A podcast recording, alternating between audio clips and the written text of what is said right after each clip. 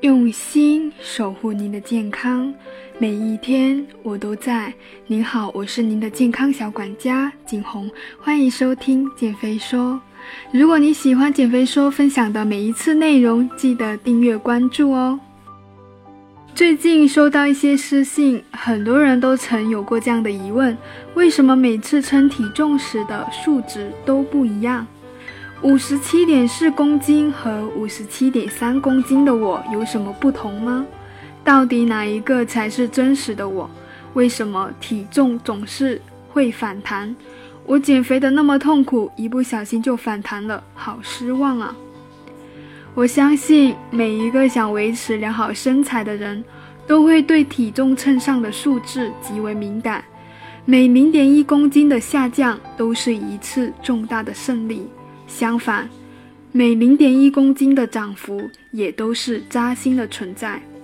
但我想说，你可能多虑了。那么，体重的变化主要受哪几种情况的影响呢？今天呢，我想要讲三种情况。第一个普通的情况就是人体体重的变化，除了与称重时所穿衣物的重量的不同有关之外，还与饮食、饮水。出汗、排泄、呼吸、激素水平等机体各个系统实时的出入量有关，比如饭吃多了长一斤，汗出多了减两两，这都是有可能的。第二个就是一些特殊的情况，某些特殊情况也可能引起体重在短时间内的小幅波动，比如食物中毒、感染等引起呕吐、腹泻等等症状，可能导致体重减轻。或者经期女性由于激素水平的变化，也可能引起水肿，导致体重的增加。第三种情况就是药物的影响，某些药物，例如糖皮质激素，可能会使体重增加；抗癫痫药物有可能会通过影响食欲和味觉，从而降低癫痫患者的体重；而胰岛素、二甲双胍。等等降糖药物对于体重的增减效果也有着不同的影响，所以呢，我们关注体重的变化，最好是有一个周期性的对比。事实上，多数人在每天清晨排便后，早餐前穿着比较轻薄的衣裳，称的体重往往是一日中最低的，而由于环境。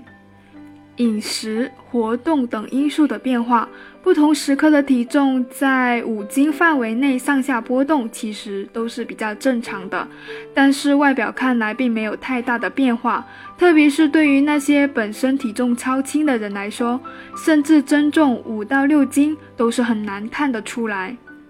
即使是需要减重的人，也不必时刻盯着体重秤上的数字。更不需要为了体重秤上的时刻跳跃数字而焦虑，你只需要相对精确的知道自己大概有多重即可。比如，你可以穿着同样轻薄的衣物，在一天不同时间称重，然后取平均值；或者在每天空腹的时候同一个时间称重，做个横向的比较。关注一段时间，比如一周、一个月。的体重变化趋势，通过健康的饮食和适当的运动，以适量的速度，例如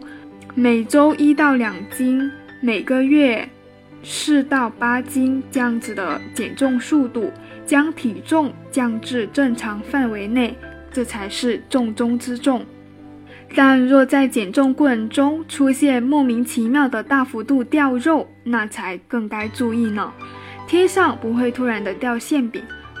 自然更不会莫名其妙的让你减掉这么多的肉。如果在没有控制饮食、增加运动量等措施的影响下，出现不明原因的体重减轻，比如一到三个月内体重突然减轻了百分之五甚至更多，则要注意可能是某些疾病的信号，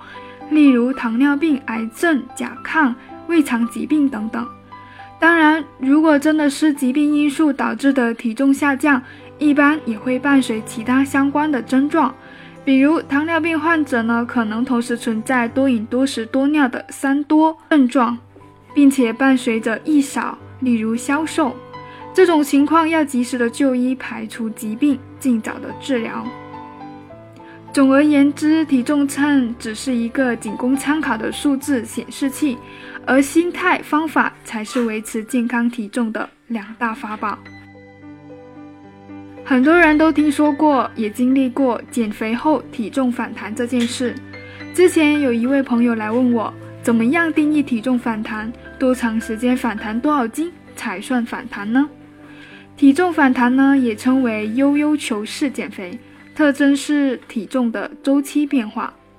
究竟什么是体重反弹呢？其实并没有很普遍的定义，一般是以体重的百分之十作为一个标准。如果要是确定一个绝对值，常见的研究中都是以五公斤作为一个单位。至于时间，更多的是指一年之内。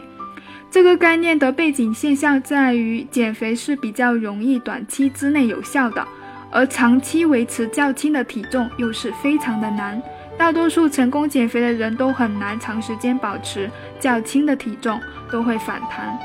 比如一些研究表明，百分之七的男性和百分之十的女性可以归为重度的体重反弹的状况，这些人体重丢失至少五公斤，至少反弹了三次。所以呢，我们在减重过程中要注意反弹的信号。可以每三天称量一下自己的体重，对自己的体重变化有一个概念；也可以积极的照照镜子，看着自己肚子上的肥肉是多了还是少了；也可以通过比如自己的裤子的松紧程度来判断这样的情况。也建议固定穿一些非常合身的衣服，特别是腰部比较紧的衣服，从而提醒自己的体重变化。或者说家里备一个体脂秤，然后每天对比一下体重秤上的变化。还有一个小技巧是看自己是否存在便秘。如果最近便秘，说明你的饮食质量可能非常的差，膳食纤维摄入比较少，蔬菜粗粮可能是吃的比较少，饮水也不足等等。如果在减重过程中出现体重反弹，会对身体有没有不良的影响呢？毕竟从基本的原理来看，很显然，不同的体重变化会影响着我们能量的消耗，会使我们身体内对于能量物质代谢的效率发生变化。比如说，大鼠试验发现，十六周内降低体重百分之十四之后，喂养之第一天进食食物后增重的效率比肥胖的大鼠效率增加了近十倍，而且体重恢复速度也非常快。具体可能是跟一些脂肪组织、瘦素、细胞因子等成分的变化有关。然而，大鼠的生活习惯影响因素也比较小。体重也比较低，更重要的可能还是看一些人体的模型，但在这方面研究结果是矛盾的。零四年呢，有一篇研究认为，体重周期变化可能会比身体体重指数稳定的肥胖情况下，更容易的增加心血管系统疾病以及二型糖尿病的风险。又比如说，有一些研究显示，这种体重的周期性变化。会与高血压的发病风险增加有关，会使得高密度脂蛋白胆固醇含量显著下降。另外，一些研究也显示，可能会导致心脏病和中风风险增加。但是与之相对应的，也有一些研究认为没有太大的影响。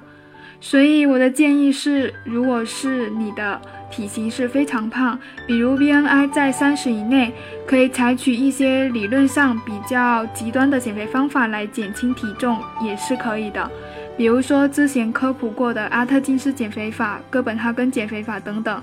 毕竟肥胖的人由于全身的炎症水平会升高，很容易导致心血管疾病和二型糖尿病。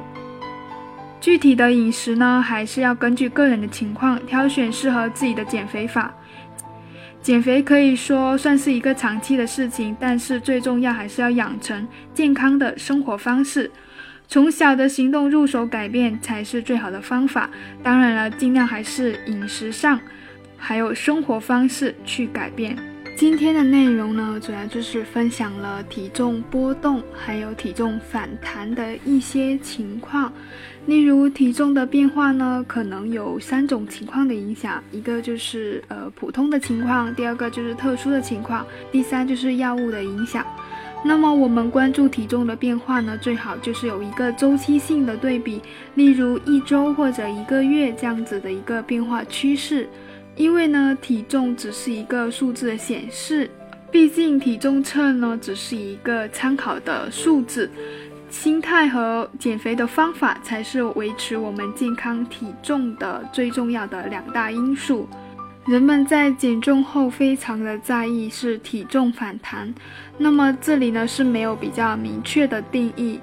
但我们可以注意一些反弹的信号，比如每三天称一下体重呢，对自己体重变化有一个概念，或者说看一下自己是不是存在便秘等等，看一下是不是要反弹了。那么体重反弹对身体的影响呢有大有小，目前的研究还不是说非常的明确。所以呢，如果是非常肥胖人，可以选择一些阿特金斯减肥法、哥本哈根减肥法等等这些比较算是理论上比较极端的方法。具体呢，还是要根据个人的情况。好的，今天的内容就分享到这里了。我是您的健康小管家景红，下期见。